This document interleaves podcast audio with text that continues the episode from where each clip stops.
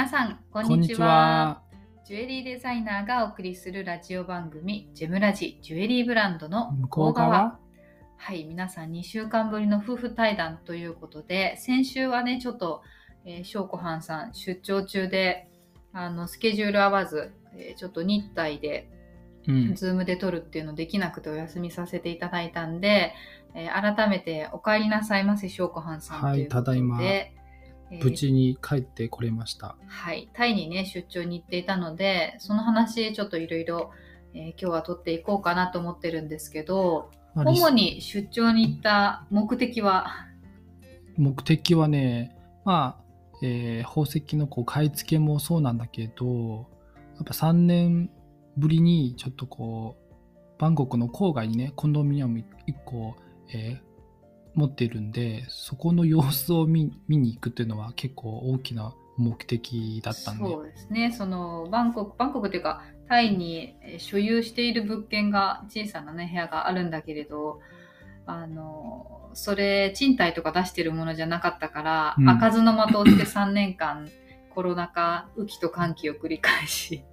どうなっていたかっていうののメンテナンスも含めてちょっと長めにね2週間うん。行ってくれたということで、なので今日はあの買い付けの話とかはまた別うん、別に来週撮ろうかなと思うんですが、えーまずはなんか3年ぶりのバンコクどうだったかなとかあとまあ2週間パパ不在の我が家の話とかもちょっとね子供の話とかも、うん。えーしてみたいなと思っています。うんうん。はい。じゃあ翔さん3年ぶりのタイはどうでした？楽しかったですか？そうだね。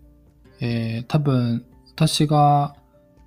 インスタグラムにあのアップしているその写真とか動画から見ると楽しそうにやってる。いろんな人に言われた私がいろんな人に言われた翔さんすごい楽しんでますねって言ってそれを私は言われるたびにこっちはこんな大変な思いしてんのによって思いつつ、まあ、裏ではすごいねあなたも大変だったのよね。やっぱ大変な時にはその記録できないから余裕はないからね。あの、まあ、3年間、3年間行ってない、行ってなくて、今回一番感じたその変化としては、えーバンコクはよりやっぱ、えーインフラが整備されてうん。便利になってきた。私たちが住んでる時もあの BTS とかさあのスカイトレインねとかもどんどん伸ばしてたしメトロもどんどん伸ばしてたし今までその電車っていうこのツールが国鉄しかねなかったのがあの他の2種類がどんどん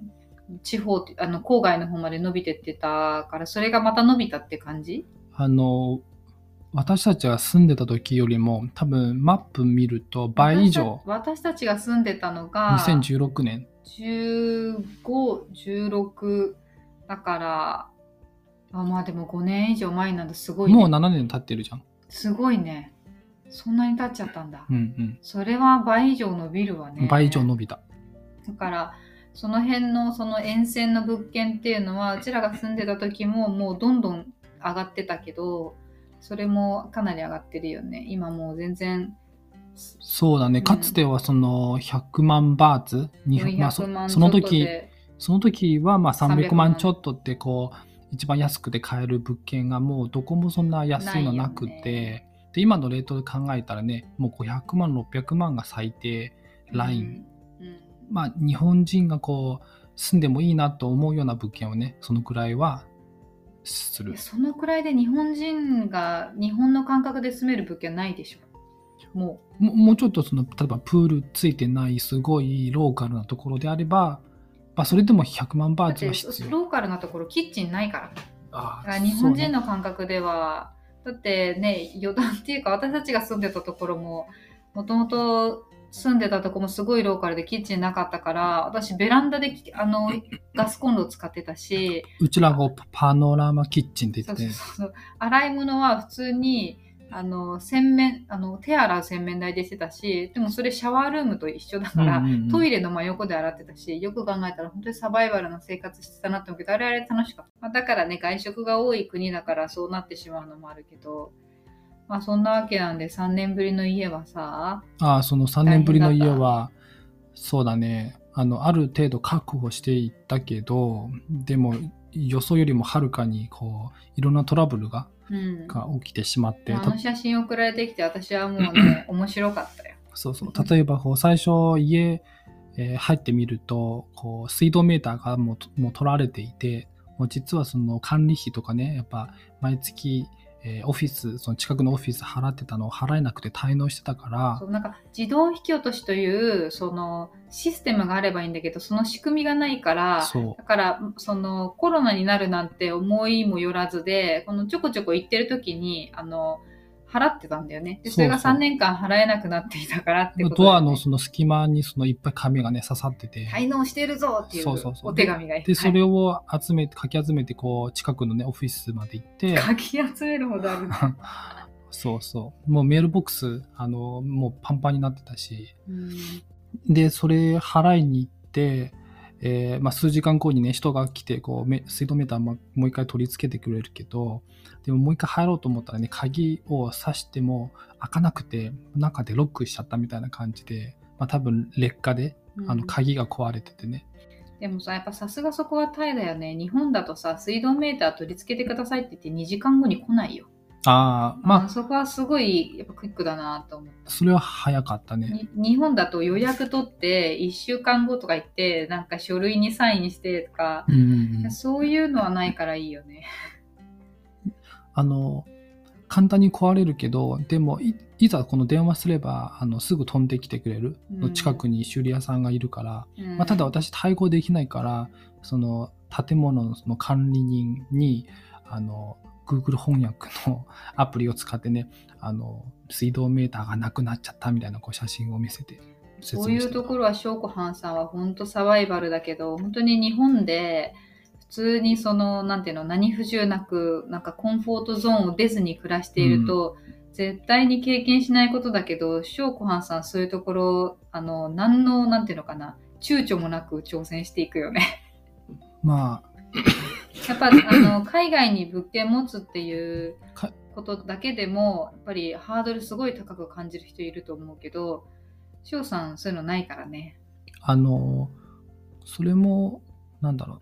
こう自分の弱いところ、経験したことないところに、そういう経験がこう、できるから、逆に強みになっていくんだよね。今度同じこと起きたらもう全然対応できるように。うんなるからなんかさ多少のことが起きても動じないっていうのはなんかどんどんなんかそれが分厚くなってってる感じがするけどそうそうそう。その後配管壊れてたんだよね。あの、こう今度、まあ、水道メーター取り付けてくれて、水が流れるはずだったけど、洗面台のところで、こう、多分パパイプが廊下かなんかわかんないけど、水が流れなくて、で、もう一回、エンジニア、メンテナンスの人を呼んで、もうそれで30分でもう飛んできてくれたけど、うん。でそれをいろいろああだこうだみたいな直して、あとなんだっけスタンドライトのなんか根元が腐ってたでしょ？ああ、そうそう、こう、あれもすごいな。IKEA が、まあ、インデックス、まあ、ショッピングで買ったもものが劣化して壊れてたり、ん、で洗面台の水をこう直したら今度あのトイレのところで水漏れがあの水を溜めるところの下からなんかポタポタ水が漏れていて、まあ、で水回りはやっぱりね難しいんだよね。でもなんか最後に私が言ったのはおお腹に子供がいて妊娠してる時に行ったから、うん、その時干していった洗濯物が3年間ぶら下がったままだったわけだけど洗濯物とかは服はね平平気だったよ。気ねなんか意外と臭くないし、やっぱそあの電化製品人工物っていうかうんうんそういうのが難しいんだろうねあともうみんなそのタイで買ったなんかそういうタイシルクの服とかぶら下がってて、あの上まあ、上にタオルをかけてたけど、なんか見てみると普通だったよ。うんだから自然のものは自然なままなのかもしれない、ね綿100%の服だと思う。全然問題なく。まあ、基盤でもなかったね楽しんでいらっしゃった。でもそれお疲れ様でした。でもそれを獲得こう、ね、3時間半、4時間くらい獲得じゃなくて格闘かね。格闘して、で、そこから埃だらけのこのテーブルとかを拭いて、掃除して、やっと寝れた。うん。でも幸いエアコンつけていたから、ああ、そうだね。エアコンがなかった時もあったけど、あれは大大変だったよね。うんでもやっぱりタイ語ができればまだいいけど、タイ語できずに、物件を買い、そこで内装もしてとかってよくかんよく考えたらよくやったよね。今回のことでね、俺タイ語学ぼうと思って、多少ちょっと喋れるようになった方がいいなと思って。まあね、そりゃそうだよね。あとうん物価も上がってるって、まあそれはタイに行ってる人たちみんなから聞いてるけど、その辺はどんな感じでしたか？物価はね、そうだね、やっぱ、えっ、と、ちょっとレストランとか食べると、もう1000円超える感じ。うん、まあ、あの、場所にもよるんだろいうやけど。俺が食べたのは本当にローカルのロローカルのそのエアコンもつけてない扇風機のなんかそういう、うんえーヤムチャみたいなそういうご飯屋さんででちょっと23品頼んで飲み物頼んででそうすると240バーツとか500 250 240とか普通に食べたら行くよ。かかける今4するじゃん、うんそしたらもう1000円じゃんえーでもあの辺のエリアだったらうちら住んでた時も普通にあそこのホテルの1階とかでランチ食べたら2、300バーツ当たり前にしてたよ。うんまあでもエアコンのない屋台だとちょっと違うかもだけど。で基本的に全体的にその、ね、あの物価が上がってる。もうまあ物価が上がってるのと為替っていうのは両方ダブルパンチしてる感じだよね。ダブルパンチだから日本とタイの感覚で言ったら日本でランチ1回食べるのと吉野家入ったら500円以下でも食べれるわけだから、でもねでもヨーロッパと比べたらヨーロッパは普通にそのまあ為替のレートで考えても普通のたただの一皿のなんかランチプレートみたいなのだって2 3 0 0 0円しちゃうからね日本人の感覚すると。台湾とかもそうだけど。その点と点をつないで観測するとで将来的に、えーまあ、日本よりも、えーなんと給料が上がってきて。あでもバンコクのかあのー給料の方がもう上がってるよ。マネジメント層はバンコクの方がもう高いってだから日本人が海外に出稼ぎする時代が確実に来るってこと。まあ本当にそれはよく聞くし本当にバンコクのあのなんていうのキャリア層は普通に頭はいいからね。不動産投資だって日本で投資してもうまみはなくて、うんもう海外だね。まあ、ほんと10年前とか15年前とかからもうもっと前からでもいいけど動けてた人はうまみが今はあるうんって感じがするよね。うん。まあでも楽しそうだったから何よりですけどなんか印象に残ってたことありますか、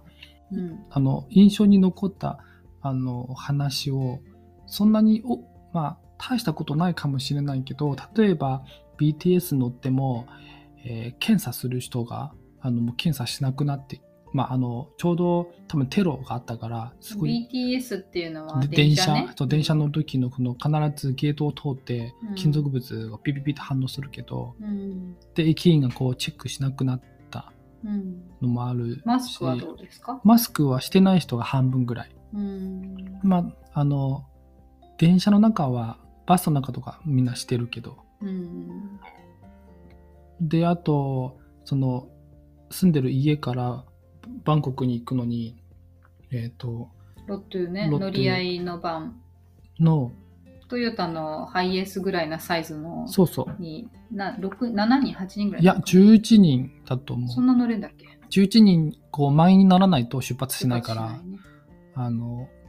で、いつも、昔はその、チップを渡してたと思うけど、今はチップはもう、チップ制が廃止されて、えー片道35バーツ。うん。になっている。うん。まあ、ちょこちょこした、そういう変化があったなぁみたいな。うん。で、バンコク市内はあちこち、こう、ホテルが潰れて、一方で新しく、ああ潰れてるんだ。でもほらなんだっけあのインペリアルホテルの横にあ商業施設た立つっていうね商業施設は結構なんかどうなんだろうね。バンバン立って立ててる印象があるけど。そうだね、ショッピングモールとか、そういう大型ホテルが建設ラッシュ。うーんまあ、破壊と再生のスピードはすごい速いなと感じてる。うんそうだね中国みたいだよね 破壊と再生そうだでもね。日本もやっぱり壊しちゃうタイプの国だからね。そのサイクルが今は緩んでいるけど、ヨーロッパみたいに古い建物を大事にしなきゃいけないっていう感じじゃないからね。あと、そうだね、家を、あの、郊外に持っているってことは、あの、移動距離がある。で、見れる範囲もこう広くなる。ってなると、こう、比較できるようになるんだよね。あの、例えば、えー暮らす時に郊外で暮らした方がいいのか、あるいはその市内でこうすごい便利なところのいいいいいいのかどうかみたいな考えさせられるんだよね。まあ、あのね、働いてた時はもう市内のど真ん中に住んでいた。なんならね、あの、新宿駅徒歩5分みたいなところに住んでた感じだったじゃん、前は。そだけど、ね、かそうそこから考えると郊外の方は、まあ、川崎ぐらいな感じって言ってたけど、う。うん。あの、例えばローカルの人から見見た外国人というのを一つ感じたのは、郊外にいると、まあなんか困ってたら助けてくれるとか、いろいろそう親切、優しいなって感じてて。で、もう一方でバンコク市内でね、外国人が困ってたら、まあ多少お金取ってやろうかみたいな、やっぱ見られがちだと思うんだよね。まあ、あと、慣れてるよね。あの、観光客だと、観光客だけじゃなくて、駐在の人も多いから、うんうん。市内の人、バンコク市内の人たちは慣れてるよね。で、その移動するときに、まあ、タクシー渋滞するから売宅使うことは多いけど、あの、郊外は、まあ、15バーツとか20だけど、で、市内で、あの、スクンビット通りでこう、あ、こもうわずか5分とか10分のところでもう60バーツって言われるんだよね。言われるね。うん。そう。もう倍以上うん。違うじゃん。うん。まあ、それは、日本でもそうだね。東京都と地方都では、やっぱりその辺は違うっていうのはあるよね。うん。うん。まあ、生活コストが違うからね。あとは2週間、あれだね、あの、出張に行って、一家一家の大黒柱がいないっていう状態を初めて経験したわけなんだけど、これがなかなかやっぱり大変だったね。あの、ロンロンを見るのに。うん、っていうか、その、まあ、もう展示会の翌日から行ってるんだよね。だから、体力的にもメンタル的にもかなり疲れてる時に、あの、うんパパがいなくなり、まあ、家事育児の負担が全部私に来るっていうのは、なかなかヘビーだったし、展示会中もほら、すでに忙しかったのを、ね、ロンロンは感じ取っていただろうに、そこからパパいなくなるという。まあでも世の中はあの、うん働いてる父ちゃん本当にすごいと思う。ワンオペしてると本当に尊敬するよ、私は。あのーみんな大変変な思いをしてるっていうのはよく分かったでしょ、今。今うん。本当いや、前もね、ちょこちょこあったけど、あの、ミネラルショーで地方に行くとか、これだけ期間が長いっていうのは初めてでさ、うん。でやっぱり、まず結膜炎から始まって、で、ね、2週間目は、多分胃腸炎なんだと思うけど、下痢嘔吐発熱があって。で、1週間ぐらい今続いてるし、あの、やっぱ寝る、寝てる時のおねしょとか全然なかったのが、おねしょしちゃったりとか、夜中に起きて、あの、寝言を言うってことも今まで一切なかったのに、うん。あの、起きてね、寝言言ったり、突然すごい大きくて、ママ！とか叫んだりとか、やだ！とか叫んだりとか、あと、この本じゃないの読んで！とか叫んだりとか、まあそういうのも今までにはなかったから、本人も意識していないところで、こう、ちょっと不安定な部分あったんだろうなっていうのは、すごいこう、毎日見観察してて思ったようね。ん。まあ次回からはあの2週間じゃなくて、もうちょっとまあ、短めに。10日とかね。まあでも後半はもう自分の疲れもだいぶ落ち着いてきて、慣れてきたところあるし、子供自体はね、可愛いから、そのなるべく寂しい思いをさせないように、うん。そういう時間をね、いつもよりも多く取るようにしたわけなんだけど、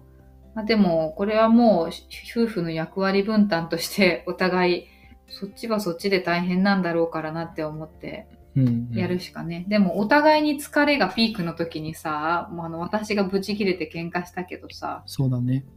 まあ、なんとかなったよね。うん。で、結構、あの、聞いてくれていた人から、あの、お客様から、うんあの、その出張、旦那さんが出張に行ってる時に、子供見ながら男がいなくて、あの、心細かったりとか、すごいよくわかりますみたいなメッセージくれたりとか、昨日か一昨日も、あと数日だと思うので耐え抜いてくださいってうんメールしてくれた人いたりとか、なんかそういうのはすごい励みになって嬉しいなと思うし、リアクションが多いね、夫婦対談の方。うんじゃあ、そんなわけで、はい。大変だった我が家の2週間も終わってしまえば日常が戻ってきたなっていう感じで、ここからね、翔子藩さん誕生日、ロンロン誕生日、